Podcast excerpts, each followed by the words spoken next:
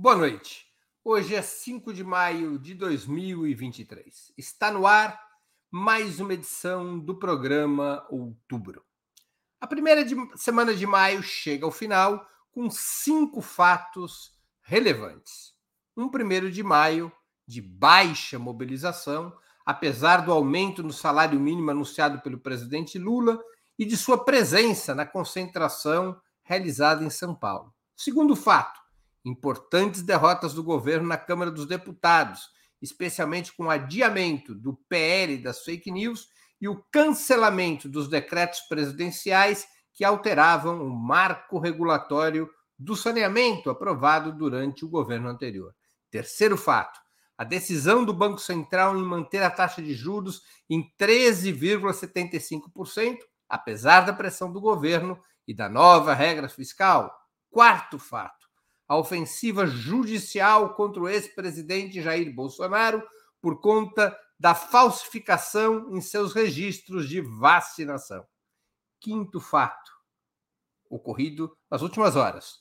Um encontro do presidente Lula com o primeiro-ministro britânico Rishi Sunak, depois do qual foi assinada uma nota pedindo a paz na Ucrânia, mas considerando a guerra como uma responsabilidade unilateral da Rússia. O único fato citado na nota é a invasão da Rússia ao território ucraniano. Para tratarmos desses fatos, hoje teremos a participação de Vanessa Martina Silva, jornalista, mestranda do PROLAN, Programa de Integração Latino-Americana, e editora da revista eletrônica Diálogos do Sul. Igor Felipe, jornalista integrante do Conselho Editorial do Jornal Brasil de Fato, da TV dos Trabalhadores e da Rede Brasil Atual. E José Genuíno, histórico militante da esquerda brasileira, ex-deputado federal e ex-presidente nacional do Partido dos Trabalhadores. Em nome de Ópera Mundi, cumprimento os três convidados. Também informo que faremos o possível para ler eventuais perguntas da audiência, com prioridade aquelas realizadas por membros de nosso canal no YouTube ou que forem acompanhadas por contribuições através do Super Chat e do Super Sticker. Eu passo a primeira pergunta da noitada. Segundo diversos, diversas fontes e diversos cálculos, a manifestação unitária das centrais sindicais em São Paulo, no 1 de maio, não teria passado de 5 ou 10 mil pessoas, apesar da presença do presidente Lula, que até antecipou seu discurso no Vale do Angabaú. Como explicar uma presença tão pouco significativa e o que fazer para mudar esse ambiente? Com a palavra, Vanessa Martina Silva.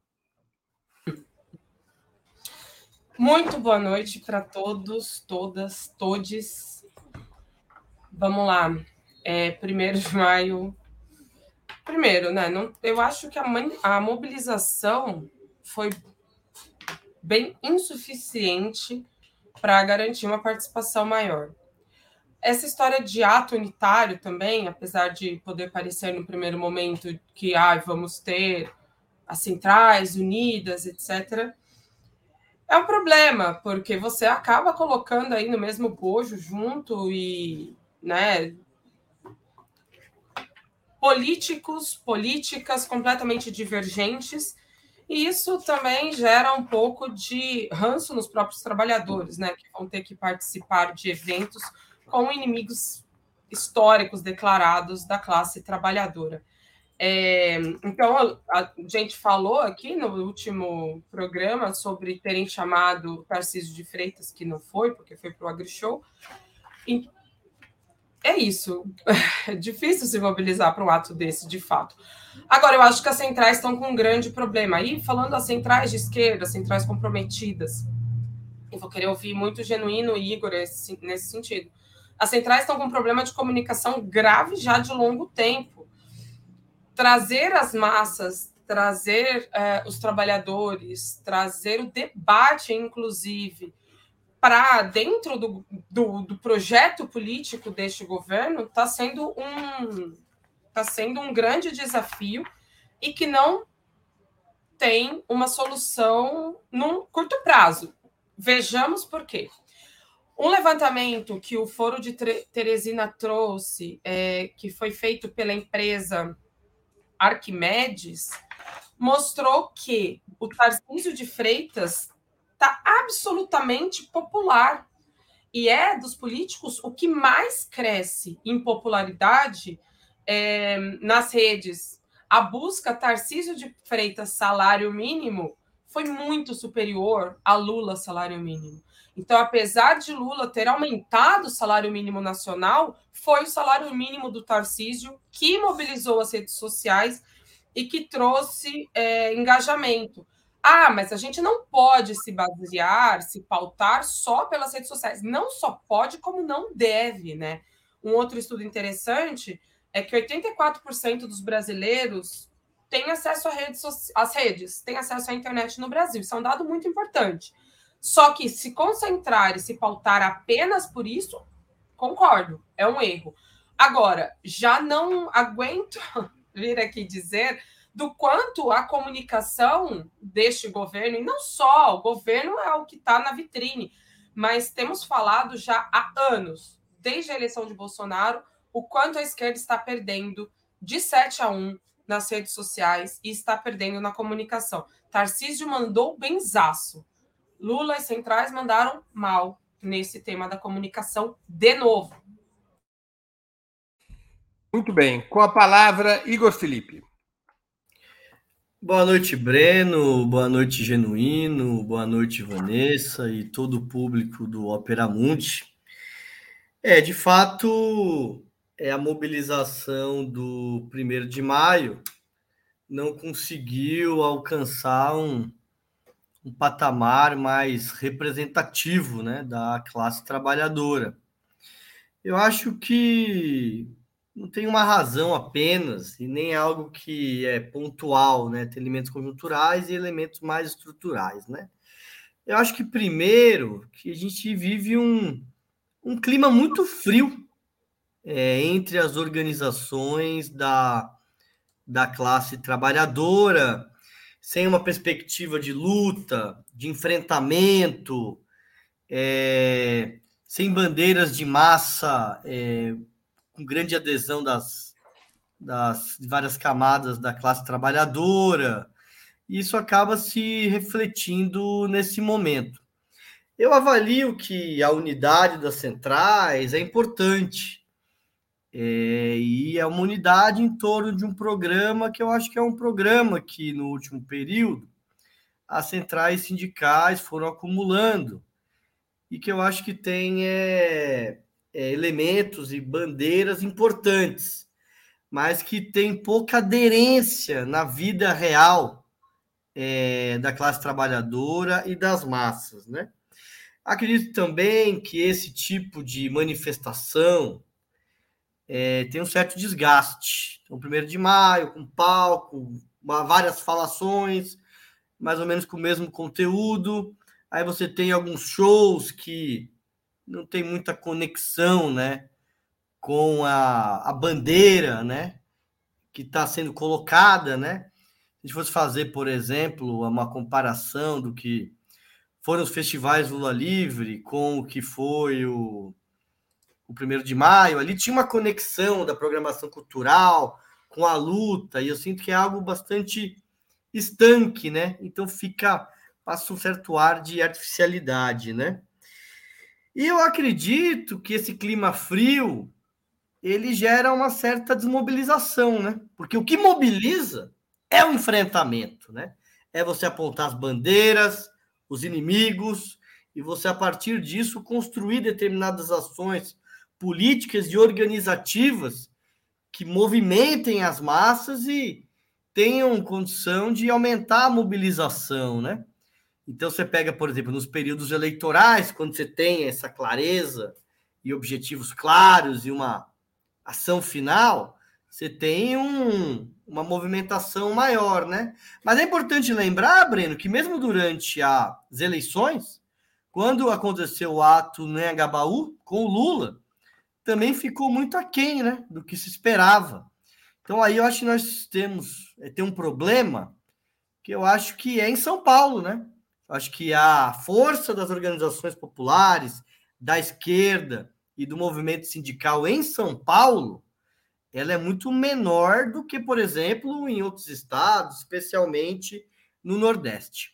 E por fim, Breno, eu acho que essa mobilização é reflexo de um problema estrutural das organizações populares, que é o afastamento das bases, a falta de mediações com a classe trabalhadora, a falta de instrumentos organizativos de mobilização.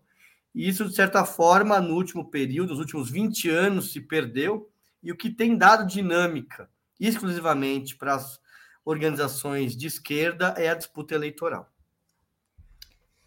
Com a palavra, José Genuíno. Breno, Igor, é, Vanessa, eu acho que a realização do ato do Anegabaú foi importante. Eu estava lá, reuniu muita, muitos militantes, muitos representantes de sindicatos, de movimentos, foi importante ter realizado. Então, foi positivo, foi importante. Agora, nós, tinha que ter. O problema é de linha política. O que, que eu digo? Linha política, porque após a eleição, nós não encaramos esses fatos como a tentativa de golpe no 8 de janeiro, com exceção da posse do Lula no dia 1, nós não adotamos uma linha política de valorizar as ruas, de valorizar a mobilização. Para dar corpo a essa linha política, nós temos que ter uma pauta popular, uma pauta que toque no valor de um salário mínimo, não mais do que foi decretado pelo governo, uma pauta em relação a enfrentar a, a tutela do Banco Central, uma pauta que a gente pudesse ter denunciado de maneira mais contundente as tentativas de golpe centrada de maneira clara na tutela militar e, evidentemente, uma pauta que colocasse bandeiras como a revogação do novo ensino médio, como financiamento das políticas públicas na pauta do povo. Então, isso é um problema de linha política. Os partidos que foi, foram o núcleo da campanha do Lula se sentiram aliviados com a vitória do Lula, se sentiram aliviados com a intentona golpista derrotada e ficaram, ficaram paralisados.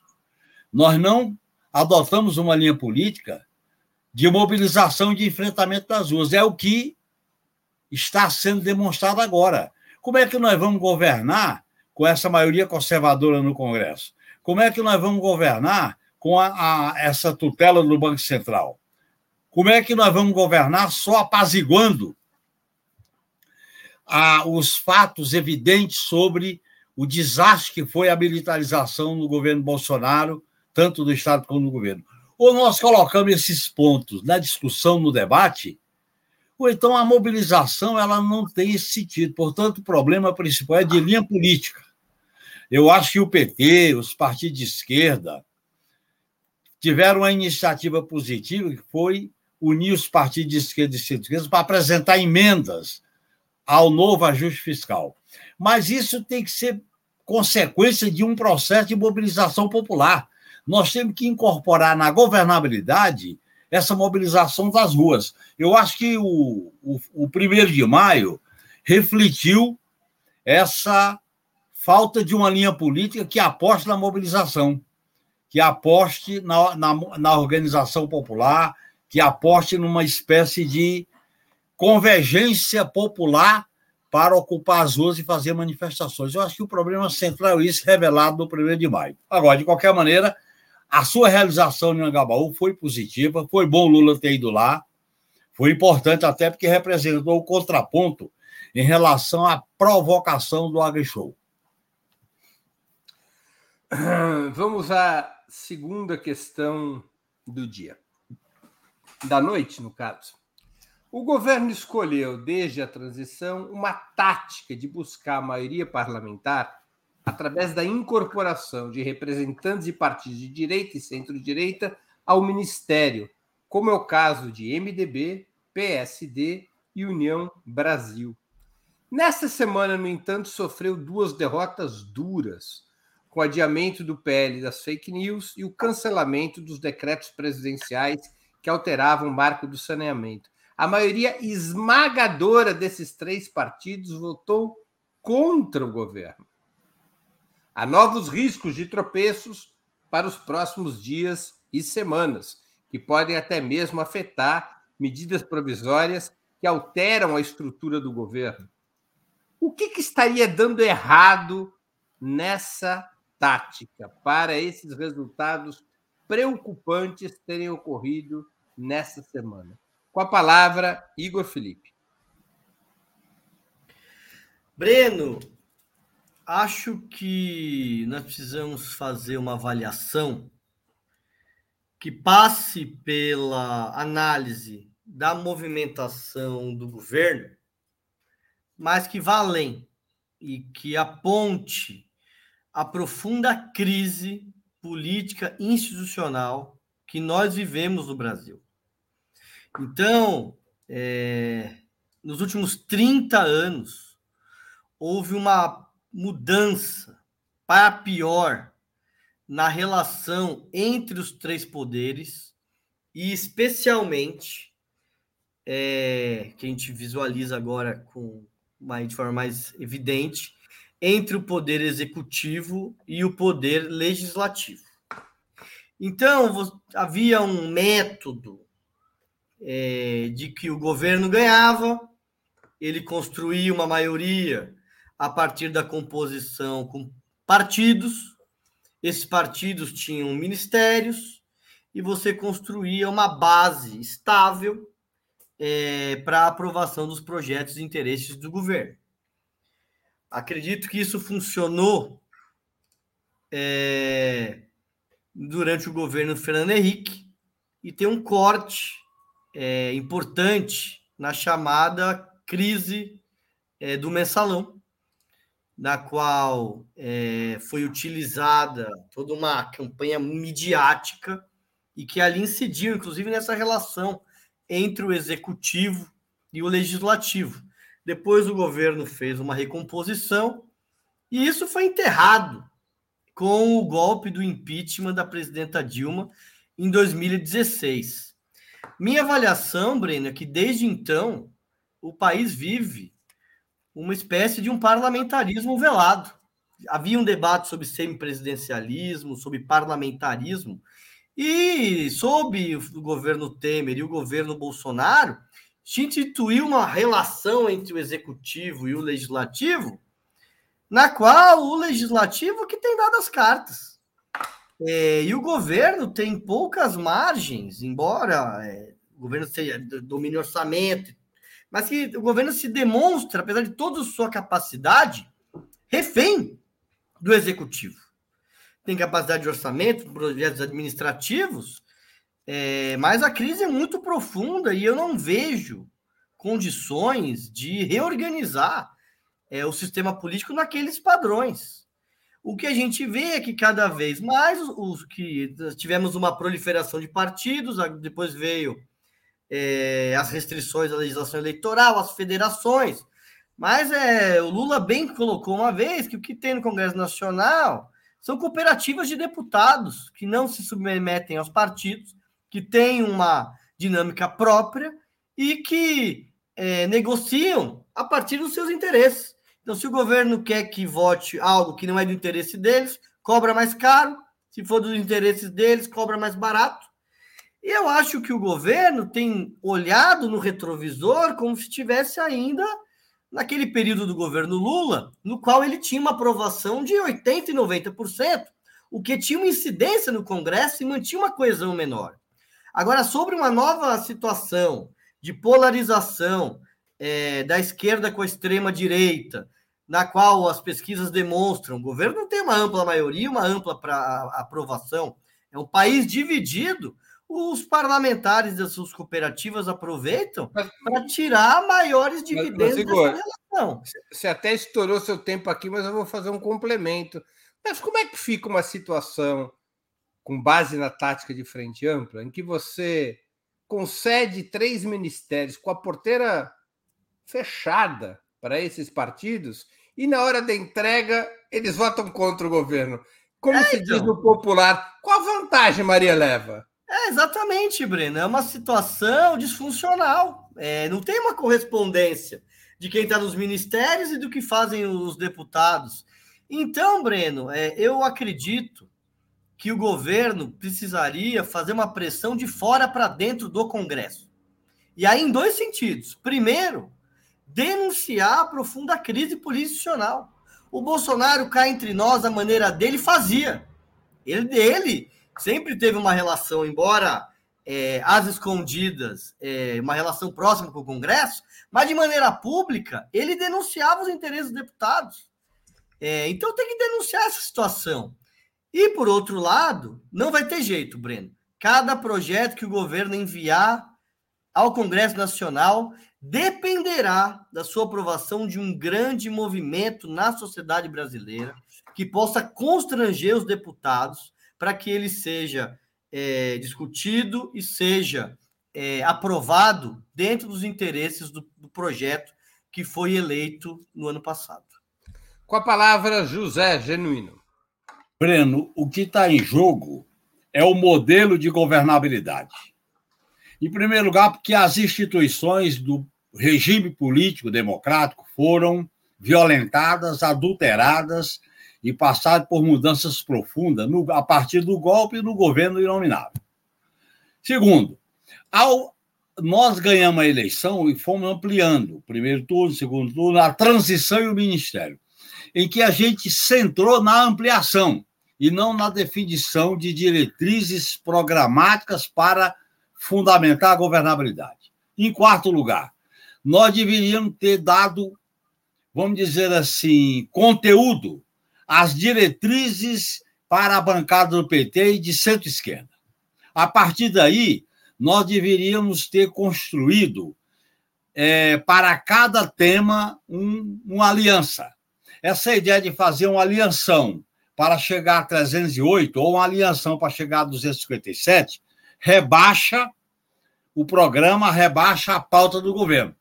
Nós deveríamos ter, portanto, adotado um outro modelo de conquistar maiorias.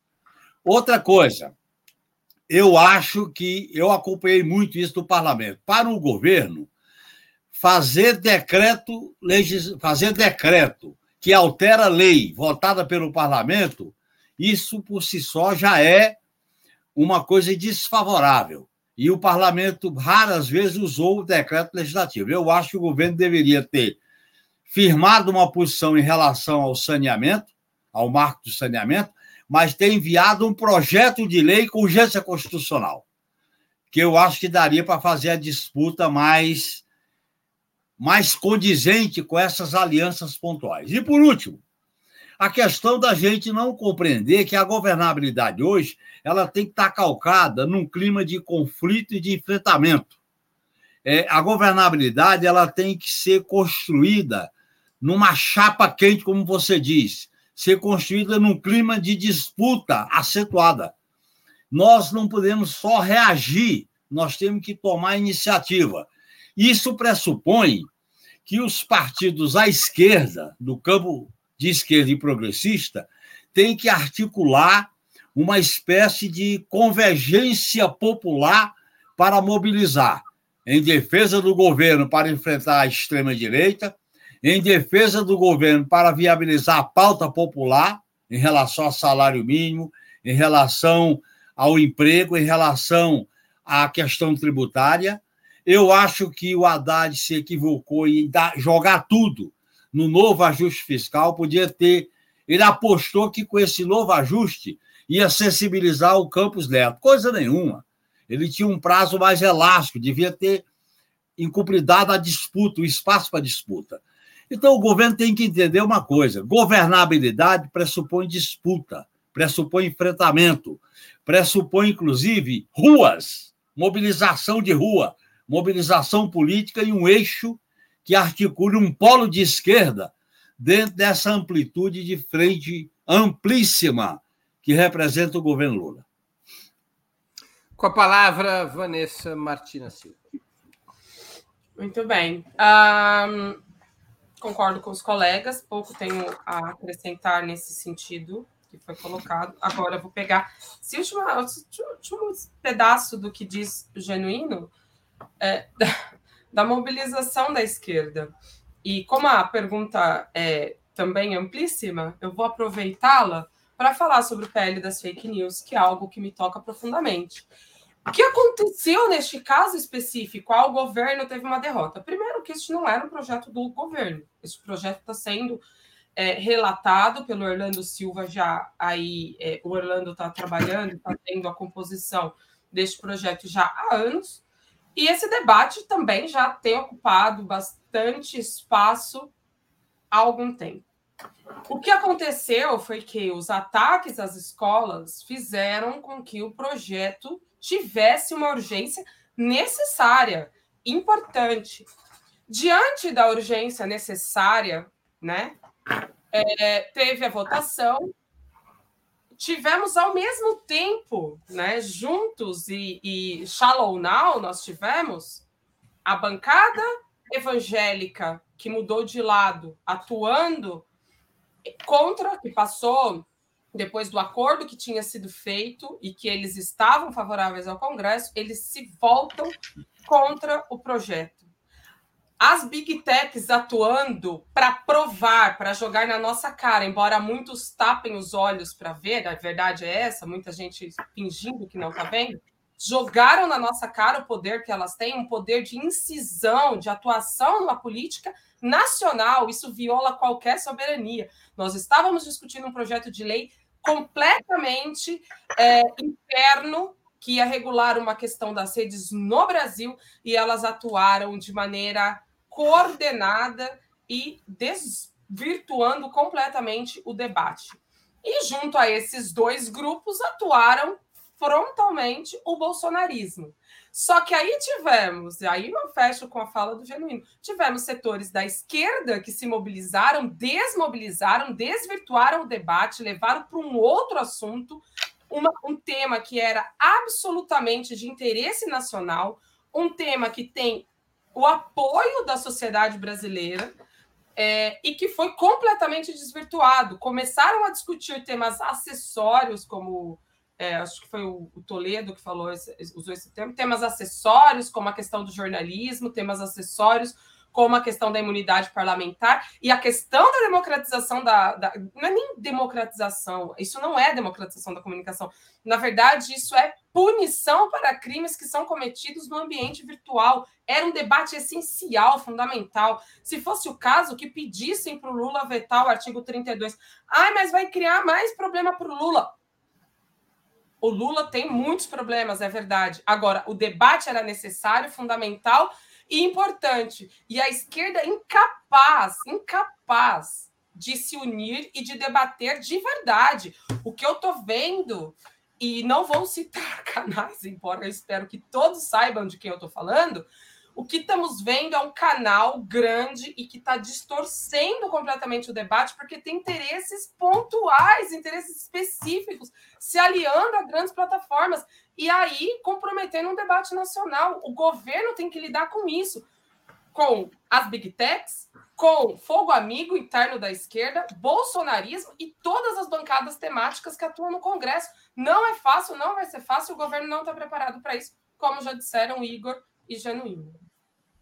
Muito bem, vamos a mais uma pergunta da nossa noite.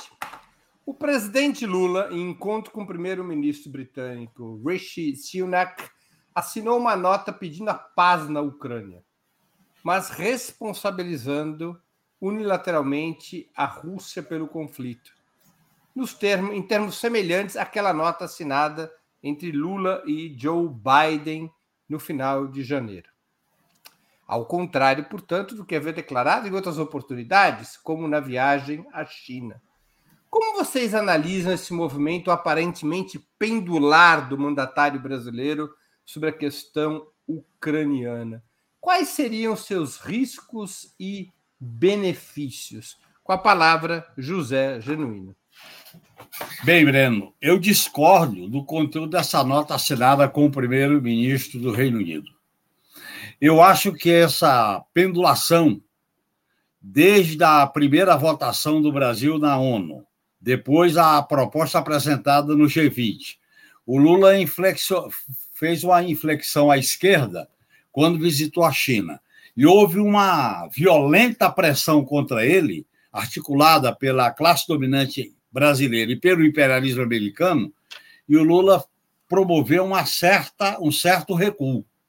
Eu acho que para uma política externa soberana, para uma política externa que possa inserir o Brasil com o seu protagonismo nesse mundo multipolar que caminha, eu acho que essa oscilação não faz bem a uma diplomacia presidencial. Eu acho que isso é fruto de pressão. Pressão no plano externo e pressão no plano interno.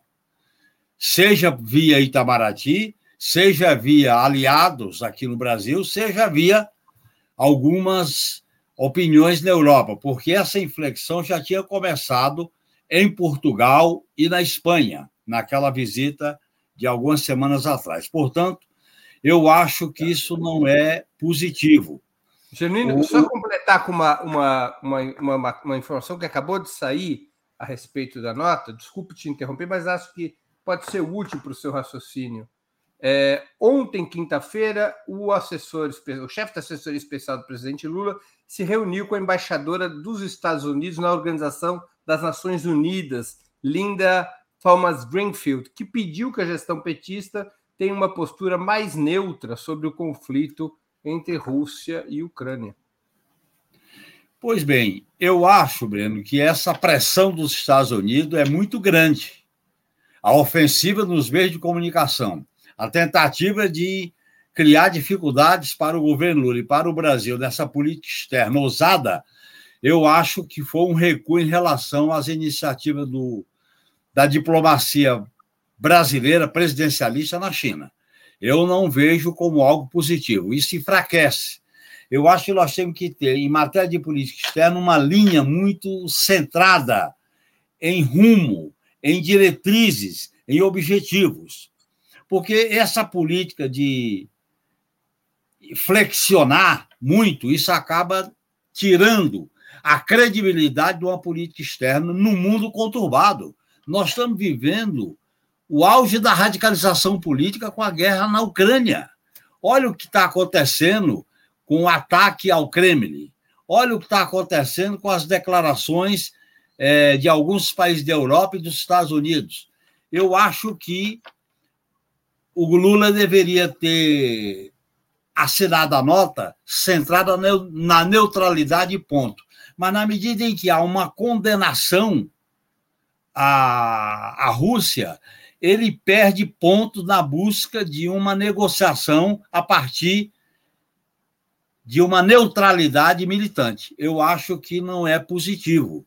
Isso não engrandece a política externa soberana na negociação para uma saída para a guerra. A situação da guerra está se agravando.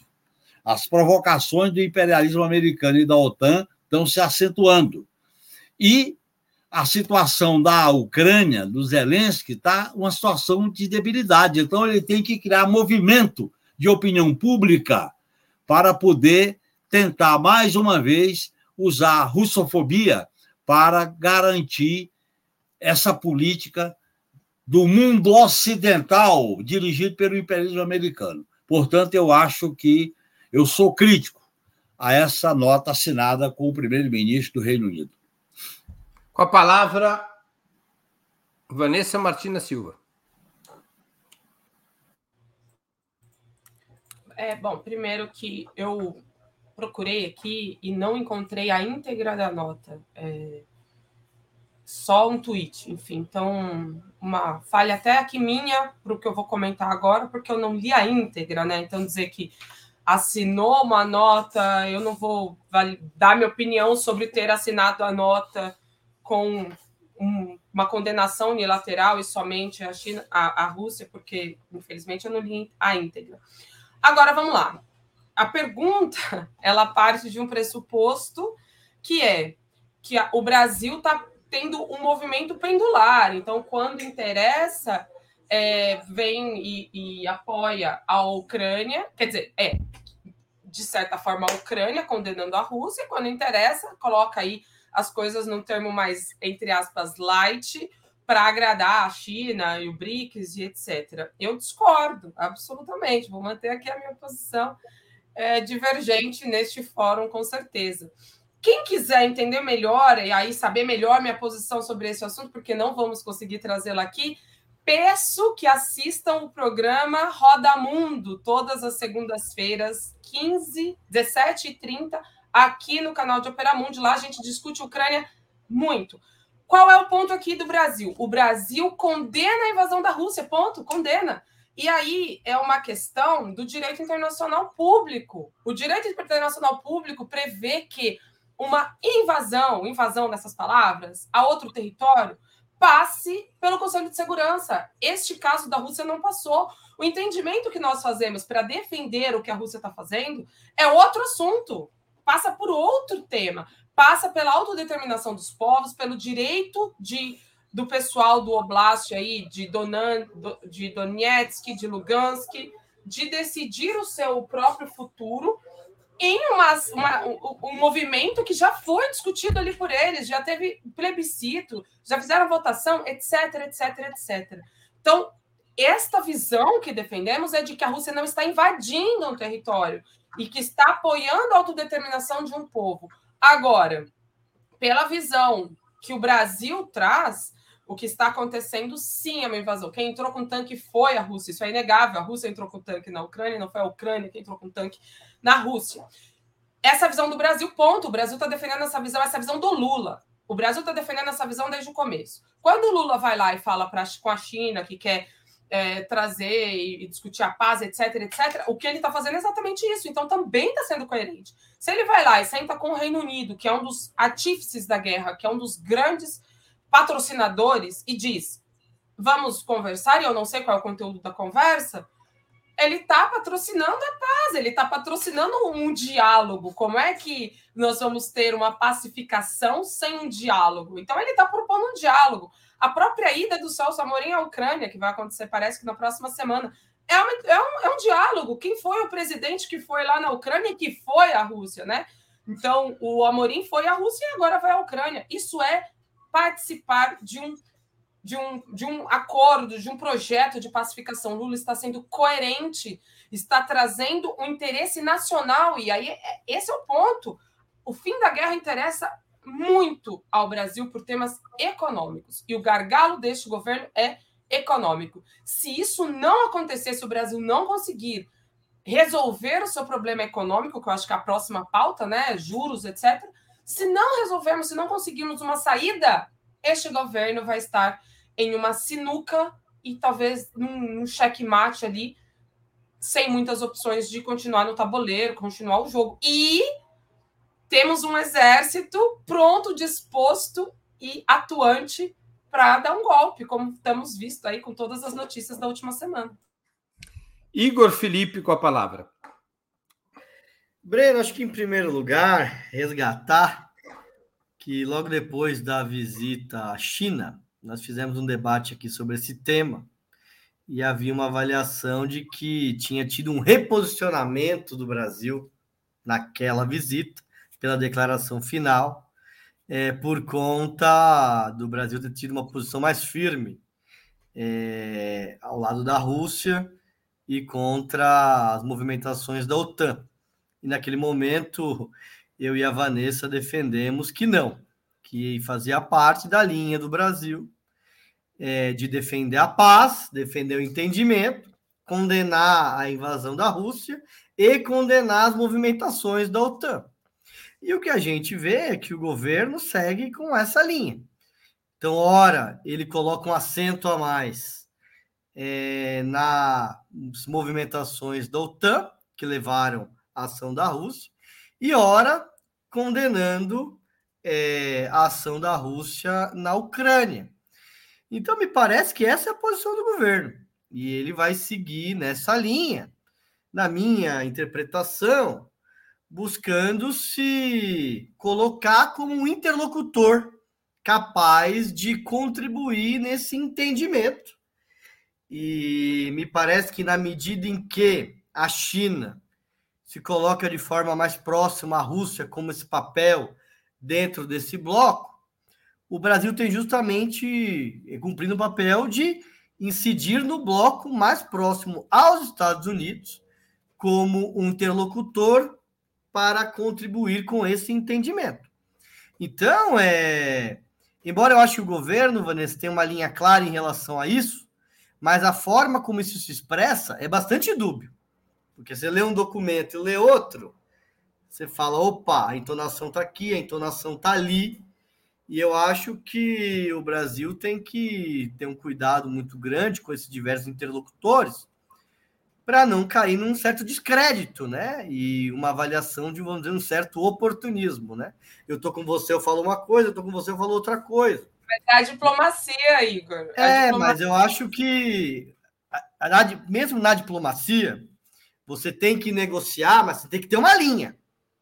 E eu acho que a interpretação em relação a essa linha nem sempre é tão clara, porque acho que tem que ter lado na diplomacia. Porque acho que a para você fazer diplomacia, você tem que ter credibilidade. você ter credibilidade, você tem que ter uma posição. E eu acho que falta o governo deixar claro. Eu acho que a posição do governo, inclusive, é não deixar claro é, para conseguir se posicionar como esse interlocutor. Então, Breno, me parece que o governo vai continuar com essa linha e vamos ver se vai dar resultado, mas parece que é muito, me parece muito baixa a capacidade de, de fato, incidir, incidir, uma vez que os interesses que estão em confronto na Ucrânia têm relações é, com a conjuntura, mas expressam interesses estratégicos da disputa entre a China e os Estados Unidos no mundo. Só um ponto, desculpa. É, eu, que, eu peço aí que me mostrem onde é que está, então, a divergência. O Brasil em nenhum momento apoiou o que a Rússia fez. O que o Brasil está dizendo é: ok, já nem importa mais quem está errado, o que a gente tem que fazer é pacificar. Se o Reino Unido quer dizer que a Rússia está errada, o Brasil vai lá e assina, como assinou a carta da ONU, a questão é que está negociando a paz. Esse é o ponto do Brasil desde o começo. É, Vanessa, mas deixa aqui botar um pouco de fogo nessa. um pouco de lenha nesse fogo. Eu tenho dois filhos. Se eles se pegarem a tapas, porque um ficou provocando o tempo todo e o outro enfiar a mão, e o que eu disser na bronca for apenas contra aquele que enfiou a mão depois de ser provocado, eu estou estabelecendo uma função assimétrica, ou não? Breno, existe uma coisa que é o direito, né? Então, o direito nem sempre é justo, e a gente sabe disso. Só que existem leis. A, o que você está propondo é uma interpretação. A mesma, a mesma, o mesmo então, enquadramento no direito não, internacional para a autodeterminação dos povos diz respeito à defesa das linhas territoriais e diz respeito às minorias nacionais. Isso. É a mesma regra. Só que a autodeterminação dos povos é dúbia no que se propõe. E sobre isso também tem um debate que eu fiz na Tapera Taperá com a Semana Guernica, e ali eu falei por horas. Então, quem quiser entender meu raciocínio também, faço esse convite. A questão é, a autodeterminação dos povos é um conceito que nós defendemos, mas ele é dúbio ele não é ele não é tão regulamentado quanto outros direitos. Nós, enquanto Brasil, temos que pensar enquanto Brasil.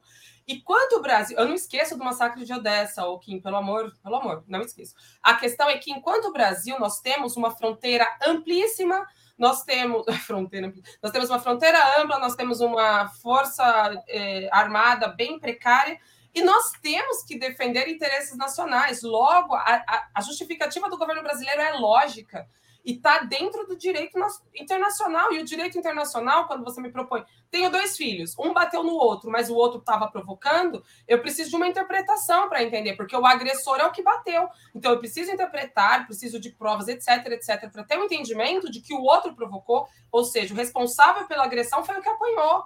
Mas na lógica do que vai aparecer, o responsável é o que bateu. Por isso o direito é tão controverso, por isso o direito né, é uma ciência inexata.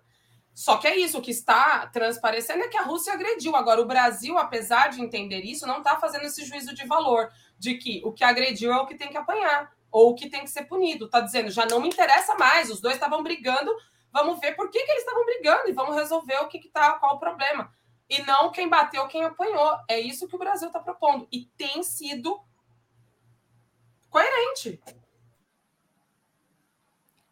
Igor Genuíno querem falar alguma coisa ainda sobre esse tema? É, eu quero dizer o seguinte: se é por esse critério, a Rússia tem sido atacada desde o não respeito aos acordos de 1914, chamados Acordos de Minsk. Ela foi atacada quando se fortaleceu a OTAN em torno das suas fronteiras. Ela foi atacada quando a Ucrânia ameaçou colocar arma nuclear na, perto das suas fronteiras. Isso é ataque. Isso, então, nós temos que essa discussão, no meu modo de entender, não é apenas uma formalidade.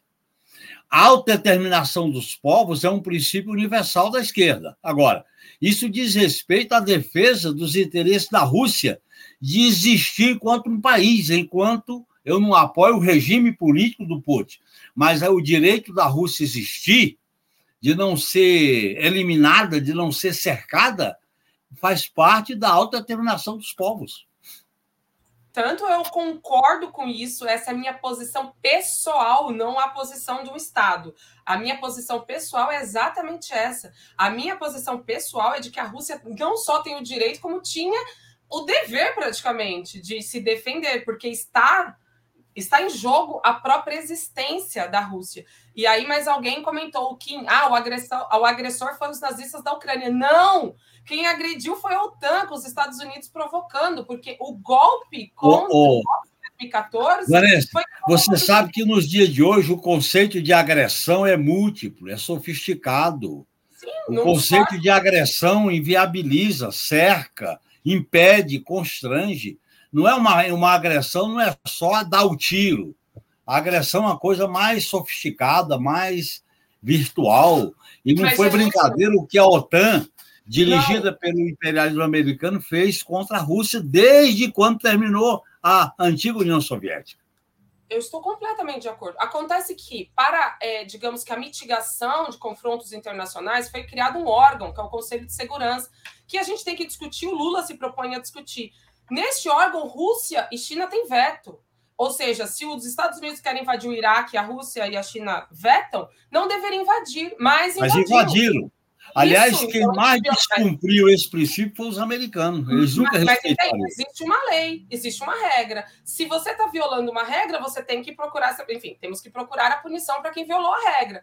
Então, esse é o ponto do Brasil, gente, que é coerente. O Brasil está dizendo, bom, tem uma agressão, não passou pelo Conselho de Segurança. Ninguém votou. Essa discussão passa pelo direito e não teve nenhuma, enfim, ninguém opinou sobre isso. A Rússia foi tomou uma medida unilateral. E é isso. A autodeterminação dos povos é um conceito amplo que também é muito usado pelos liberais. Então a gente precisa ter um pouco de cuidado na esquerda ao trazer esse conceito como uma questão Total, porque então Kiev, quando fez o levante da, da Euromaidan, também era autodeterminação dos povos, quando estavam totalmente manipulados pelos Estados Unidos. Então, assim, é um conceito importante na esquerda, muito. Uh, é isso, muito importante, mas com cuidado. A autodeterminação dos povos é um princípio, mas ela é regida por outros termos, outras leis e outros, outros acordos internacionais. É, é, é, é complexo, complexo.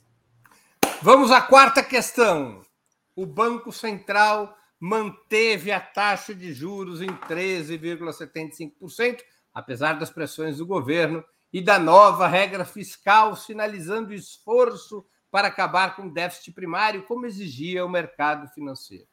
O caminho do governo para impulsionar a economia, confiando na queda da taxa de juros a partir da política fiscal, esse caminho está em risco? Como reagir ao jogo duro de Roberto Campos Neto? Mais declarações contra os juros altos ou chegou a hora de medidas práticas para botar ordem nesta bagunça? Com a palavra, Vanessa Martina Silva. Ah, eu acabei de falar. É, o governo tem que botar ordem nessa bagunça, sim. Campos Neto tem que ter autonomia total, não. O Banco Central tem que ser independente. Enfim, aí eu não sei dizer se sim ou não, mas pelo menos com ressalvas, muitas, muitas, muitas ressalvas. Por quê? Porque a questão é, nós temos um Banco Central totalmente contra a política econômica. E voltando ao que falávamos antes, é, passamos por uma assim, uh, um tema, não, uh, passamos por uma um, enfim, um, um, momento, um momento em que o governo precisa resolver a questão econômica com essa taxa de juros, não vamos conseguir. E isso é uma política, ou seja, os bolsonaristas estão articulados, não preciso aqui me explicar ao dizer que o Campos Neto é um bolsonarista de, é, assim totalmente é, declarado. Então, o que está sendo feito é um, puxar a corda, né, um cabo de guerra em que o governo está perdendo, continua perdendo e vai continuar, ao que, ao que tudo indica. Então, precisam, medidas precisam ser tomadas, mas precisam ser tomadas e com urgência, porque a taxa de juros preocupa, incomoda e prejudica. E aí a gente tem o um momento em que o Haddad faz um esforço bastante impopular, inclusive, para fazer esse novo marco fiscal, vários temas aí controversos que já discutimos, e mesmo assim o Campos Neto mantém a taxa de juros, ou seja, é uma provocação direta, é uma provocação aberta, é uma política sendo feita dentro da, da macroeconomia do país de uma forma muito desonesta, né? Porque esse cara não foi eleito por ninguém. O governo restituiu este conselho, né? O conselho o Conselhão Popular, enfim, que tem aí, sei lá, mais de 100 pessoas, dentro do Banco Central. Ok, bacana, mas não o suficiente. É preciso que o governo atue mais frontalmente contra o Campus Neto, ou seja, contra o Banco Central e essa autonomia desenfreada, desmedida que eles têm. Com a palavra, Igor Felipe.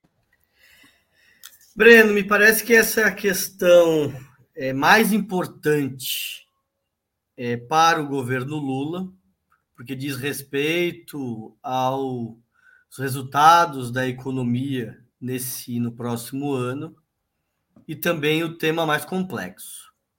Então havia uma certa leitura é, no PT entre aqueles que é, redigiram o programa de governo de que não era necessário pautar o tema da autonomia do Banco Central por dois motivos, é, pelo que se relatava.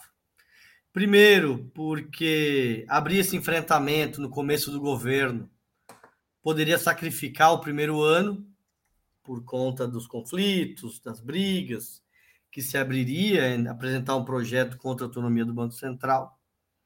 E, por outro lado, a avaliação de que seria possível dialogar com o presidente do Banco Central, Roberto Campos Neto. E me parece que a expectativa que se tinha em relação a uma certa concertação com o presidente do Banco Central, ela já caiu por terra. É, é uma situação complexa, porque envolve duas esferas e que duas esferas que têm dois tempos diferentes. Uma esfera é a esfera, vamos dizer, da economia real. Então, como é que você tem políticas de gestão da, da macroeconomia, da política fiscal, da política monetária, como isso incide é, na, no crescimento e como é que você viabiliza um novo modelo, crescimento, geração de empregos é, e renda. Isso tem um tempo. E o outro é o tempo da política, que é fazer uma luta, um debate programático em relação às contradições e à perda de poder do Estado com a autonomia do Banco Central. E me parece, Breno, que o governo acabou que na, quando na primeira reunião o Roberto Campos Neto manteve a taxa de juros, o Lula abriu aquele enfrentamento e o que me parece é que eles estão querendo dar uma lição ao governo. A lição de que eles não aceitarão qualquer tipo de pressão e que, inclusive, não importa para o Banco Central o movimento real na economia, porque não existe nada que justifique na economia real uma taxa de juros nesse patamar. Agora vejam, o que seria, o que seria na prática é, o governo abrir um enfrentamento ao Roberto Campos Neto? Era entrar com um pedido no Senado para pela saída do atual presidente do Banco Central, por ele não estar cumprindo o que está previsto no mandato de presidente do Banco Central. Mas o que nós mesmos discutimos aqui é, um, no bloco anterior, é que o governo não tem uma base no Congresso capaz de apresentar projetos de seu interesse. Então, Breno, é uma situação muito difícil, muito complexa, e o que cabe ao governo nesse momento é denunciar que com essa taxa de juros, não dificilmente haverá crescimento econômico, geração de empregos, e que isso pode sacrificar esse e o próximo ano do governo, e que isso tem um responsável, que é o presidente do Banco Central e o projeto de autonomia do Banco Central. Com a palavra, José Genuíno. Olha, Breno, eu acho que a coisa está no limite. Nós deveríamos abrir um conflito político aberto contra o presidente do Banco Central. Politicamente, não o governo, mas particularmente eu acho que o PT deveria entrar com uma iniciativa legal no Senado para julgar o mandato dele. O governo talvez tenha que se preservar para não ter constrangimento ou derrota, mas o PT deveria. Segundo, o, o, a ideia, a ingenuidade de acelerar o novo acabouço fiscal, porque viria uma compreensão do mercado, não deu certo. Não adianta o Trabuco, na reunião do Conselhão, falar que é preciso ter paciência. Paciência? Com taxa de juros de 3,75 e que o Banco Central diz que pode até aumentar? Ah, é aceitar a tutela. Banco Central, maioria congressual e o projeto dos PPI são três bolas de ferro, além da bola da, dos militares, que está puxando o governo Lula para baixo. Eu acho que a gente tem que discutir uma linha de enfrentamento dessa questão. No meu modo de entender, a gente tem que abrir um conflito, fazer campanha política, fazer denúncia. Eu acho que a gente tem que ir para a briga. Achar que nós vamos resolver isso em reuniões, em conversações, em bons entendimentos, não vai. Já está claro que não vai. Então, eu acho que nós temos que mostrar a responsabilidade deles. Não tenho, eu não tenho conhecimentos técnicos, mas eu acho que a gente devia tomar, examinar a possibilidade, a partir dos bancos públicos, a gente tomar algumas iniciativas de linhas de crédito, de linhas de investimento, de financiamento de áreas estratégicas para retomar o crescimento econômico. Se nós ficarmos amarrados a essa taxa de juro, enquanto o Campos Neto estiver lá, nós vamos comprometer o nosso mandato do presidente Lula de quatro anos. Isso não pode acontecer. Eu acho que nós temos que tem que abrir uma linha de debate, de enfrentamento político. Deixa eu só colocar um elemento que um complicador no raciocínio. É, o artigo 5 da Lei da Autonomia do Banco Central diz explicitamente que só o presidente da República pode pedir a demissão do presidente do Banco Central e isso ser submetido a uma votação no Senado. Ele não pode ser pedido por nenhuma outra instância. É, é função privativa do presidente da República pedir o afastamento do presidente do Banco Central. Eu acho que a gente deveria não tomar essa iniciativa de pronto, mas nós deveríamos criar um clima de disputa política e o Lula não fechar a possibilidade de tomar essa iniciativa, porque é o governo dele que está constrangido, é o governo dele que está tutelado por um, um burocrata que veio de um banco privado, que era tesoureiro de um banco privado, e está transformando a, o Banco Central num instrumento fundamental para defender, defender os banqueiros, os donos de banco e os acionistas desses bancos. Eu, eu acho que ele devia examinar essa possibilidade, dependendo do clima que se crie com essa campanha política. Eu, eu acho que tem que, botar, tem que botar essa questão na, nas diretrizes, nas palavras de ordem de uma campanha política de natureza popular. Posso, me permite? Desculpa. É, eu, eu concordo absolutamente. E a questão aí passa por rua, né? Então, teve um movimento que foi realizado na outra votação da, da, da, da questão aí do Copom, e teve, enfim, uma, uma, tentativa, mas isso precisa ganhar corpo e precisa colar na taxa de juros a questão da economia em baixa, da questão do desemprego, etc, etc. Então, aliar, pode ser que o Lula tome a iniciativa, muito desgaste neste momento, mas se isso ganha um coro popular, talvez o contorno também mude, mas ah, neste momento não há espaço. Mas nada impede de que seja sejam criadas as condições. Vamos à última pergunta da noite. Jair Bolsonaro está na Berlinda com as investigações sobre falsificação de seus registros de vacinação. Assessores seus estão presos e ele próprio pode ser alvo de ações da justiça. Como vocês analisam esse cenário? Chegamos ao ponto de virada em relação à influência do ex-presidente na opinião pública? Se eventualmente ele for preso, a extrema-direita poderá ser ferida de morte? Com a palavra, Igor Felipe. Breno, acho que os últimos acontecimentos demonstram que o cerco está se fechando em relação ao ex-presidente Jair Bolsonaro. Então, ele teve três episódios que foram bem graves para o ex-presidente. Primeiro, os desgastes por conta da tentativa de golpe do 8 de janeiro.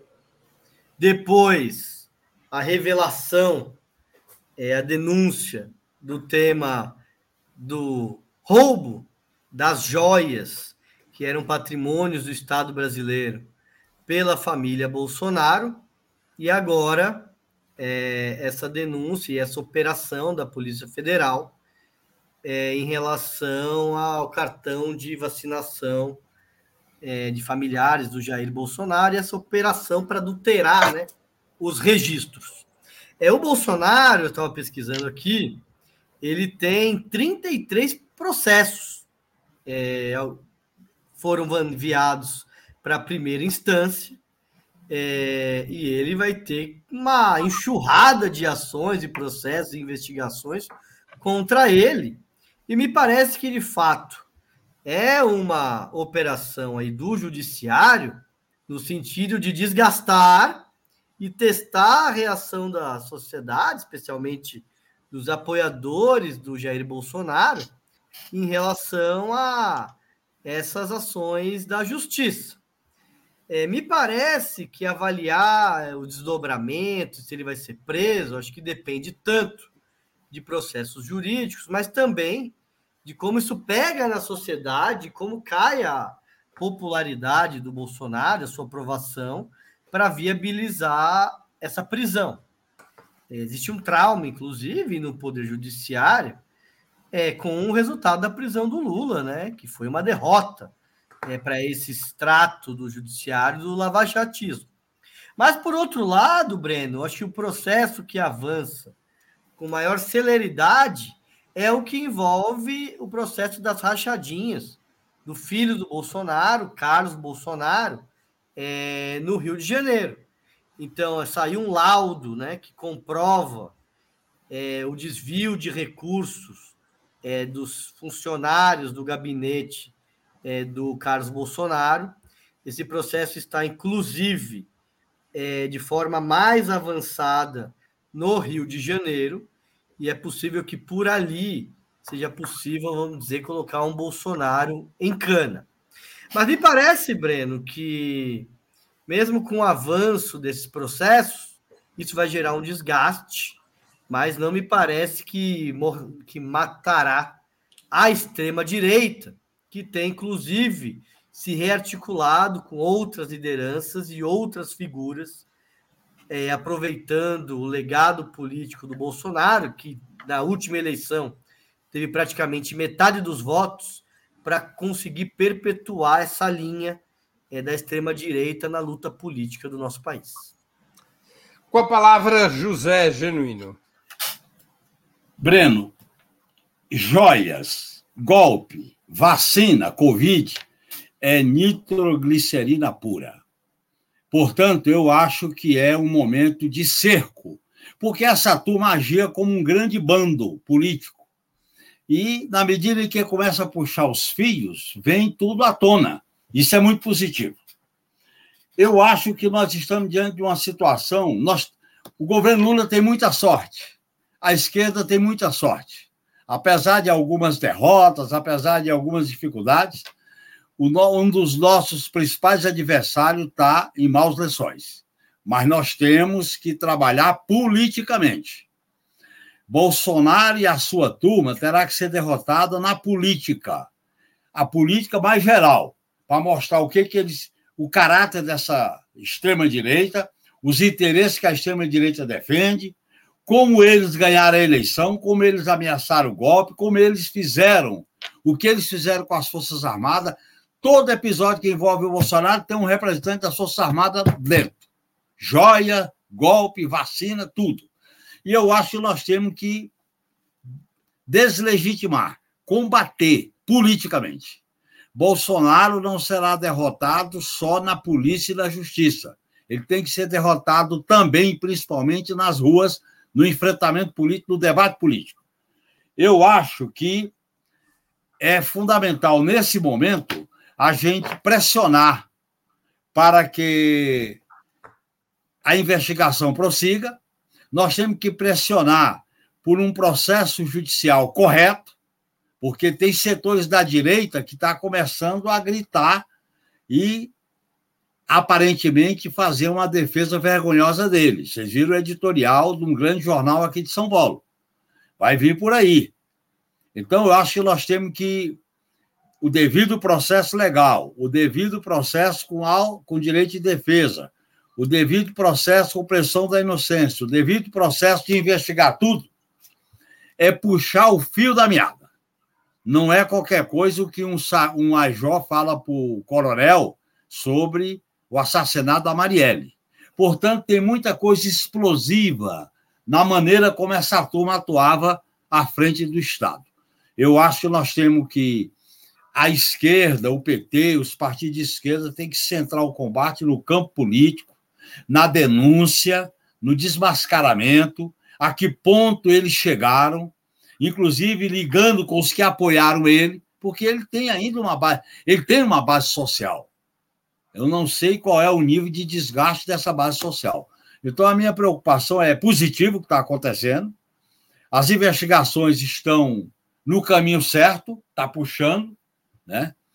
E agora nós não podemos ficar só como torcedores da justiça, Breno. A esquerda não pode ser torcedora da justiça. A esquerda tem que ter uma política de desgaste, de enfrentamento, de denúncia do que representou essa extrema-direita para o país, desde o do golpe, como envolveu os militares, como os militares deram aval a isso, como setores do agronegócio que fizeram aquele espetáculo no AgriShow. Nós temos que ligar essas coisas todas, porque o problema não é a pessoa dele, o problema é o que ele representa, os interesses que ele sintetiza, os interesses que ele propaga e o que ele está amarrado. Eu acho que nós estamos vivendo um momento positivo para fazer esse enfrentamento. E esse enfrentamento vai exigir de nós, para concluir, Breno, Vanessa e Igor, uma, o atendimento de uma pauta popular de atendimento às reivindicações do povo. Aí entra novamente a questão social que tem, que tem influência na questão econômica. Não dá para o Brasil continuar travado. Não dá para ter salário mínimo do jeito que está aí. Não dá para não ter emprego. Não dá para não ter enfrentamento social com a pauta que atende a população. É um momento propício? É, mas nós temos que ter muita clareza de que não só nós não podemos nos reduzir a bater palma para o judiciário. Com a palavra, Vanessa Martina Silva. É.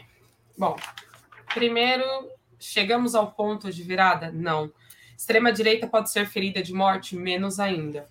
Lembremos que uma prisão ela não determina o fim político de ninguém.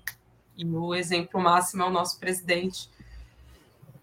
Ah, mas Lula foi preso de uma maneira ilegal, etc, etc. Sim, foi. Agora, a narrativa dos bolsonaristas é que ele está sendo vítima de perseguição e o que importa hoje é a narrativa. Logo, os bolsonaristas seguem fiéis, seguem criando questões e dizendo que ele, enfim, ele não sabia de nada, uma grande vítima, um coitado. O Cid como é que é? Maurocídio. Maurocídio é o grande culpado. E o que vai acontecer na prática, vamos lá, com colegas, companheiros, é que Maurocídio vai assumir a culpa, porque já foi isso que foi designado. Para a gente ter uma ideia, né? O, o advogado do. Cara, é tanta patifaria. Mas o advogado do Mauro Cid é o mesmo advogado do Flávio Bolsonaro. Ou é do Carlos, mas é de algum dos Bolsonaros aqui. Ah, é do Flávio Bolsonaro. E o Mauro Cid não trabalha com delação premiada, tá? Então, isso não vai dar em nada. O que é preciso? Ah, vamos quer ferir de morte o bolsonarismo? Blá, blá, blá. O que é preciso? Gente, é preciso sair da pasmaceira que a gente tá, entende? Ah, é, pessoas que ainda hoje, ó, às, às 20 horas 16 minutos de 5 de maio de 2023, vem me dizer que as táticas do Janone são equivocadas, erradas, bizarras, que é contra a esquerda, etc, etc. Então, eu vou trazer dados para vocês. Pesquisa Quest, que saiu na quarta-feira, também conhecida como ontem, mostram que dos 10 deputados mais influentes do Congresso, influentes que é isso, que manipula a rede, que fala, que, que repercute, 10 são oposição. Oposição extrema-direita. O primeiro é Nicolás Ferreira, o segundo é um tal de Fábio Teruel, que eu não conheço, erro meu. O terceiro é Eduardo Bolsonaro. E o Janones aparece aí, acho que nona posição. Janones, Janones. Então, qual é o outro deputado? Do PT, do qualquer que seja, PC do B, qualquer deputado do governo, nenhum, tá? Janones. No Senado, um tal de Cleitinho do Republicanos, seguido por Flávio Bolsonaro. E o único da lista que é progressista é o Cid Gomes. Ou seja, ou seja, a gente tem um problema que estamos falando, ó, ó, 2018, tá aí 2018 batendo na nossa cara. E a gente, 2023, não resolveu. Não resolveu. Bolsonarismo vai ser ferido de morte? Não vai, não vai. Agora, é importante o que está acontecendo, é importantíssimo. É preciso desmascarar para a porção não radicalizada da sociedade o que está acontecendo. Então, a questão da vacina, que é importante, essa investigação está sendo conduzida, é importante, questão das joias, importantes. Agora, o que é importante é desvelar o golpe que foi tramado ali nas entranhas da presidência, né? Então, aí o Ailton e o Cid, o Cid estavam dentro ali, né, ocupando a presidência da República e tramando golpe. Os militares envolvidos até o pescoço. Você precisa desarmar a, os mecanismos de golpe em todos os sentidos. E por outro lado, ai, gente, pelo amor de Deus, é isso. 2023, maio, e a esquerda está dormindo, não ganhou o governo. Quer dizer, ganhou a eleição. É isso, não ganhou a eleição, não ganhou o governo. O governo está completamente é, assediado, completamente, digamos que até melindrado por esses setores, como falamos aí nos outros blocos. E se deputado que tem verba parlamentar, que tem condição de contratar assessoria que quiser, não tomar iniciativa para fazer uma comunicação que realmente seja efetiva, a gente vai perder de 7 a 1 de novo e vai perder, ó, como a gente perde nas redes de 80 a 80 a 20. Porém, no PL, é, foi o que a gente perdeu no PL das fake news. Levantamento da Arquimedes, pedida pela, pelo Foro de Teresina, 80, eh, perdão, 80-20 foi como perdemos, a esquerda perdeu, a esquerda do ponto de vista que eu estou trazendo, né? Perdemos nas redes. Então, então, acorda, ou temos que fazer coisas e temos que fazer urgente, porque a gente vai continuar perdendo e o bolsonarismo vai continuar ganhando. Mas é isso, o setor não radicalizado precisa ter informações e as informações estão sendo trazidas, e isso é muito importante. Muito bem, chegamos assim ao final de mais uma edição do programa Outubro, que é apresentado ao vivo de segundas às sextas-feiras, sempre às 19 horas. Eu conversei hoje com Vanessa Martina Silva, Igor Felipe e José Genuíno. Muito obrigado aos convidados e à audiência. Boa noite, boa sorte a todos e a todas.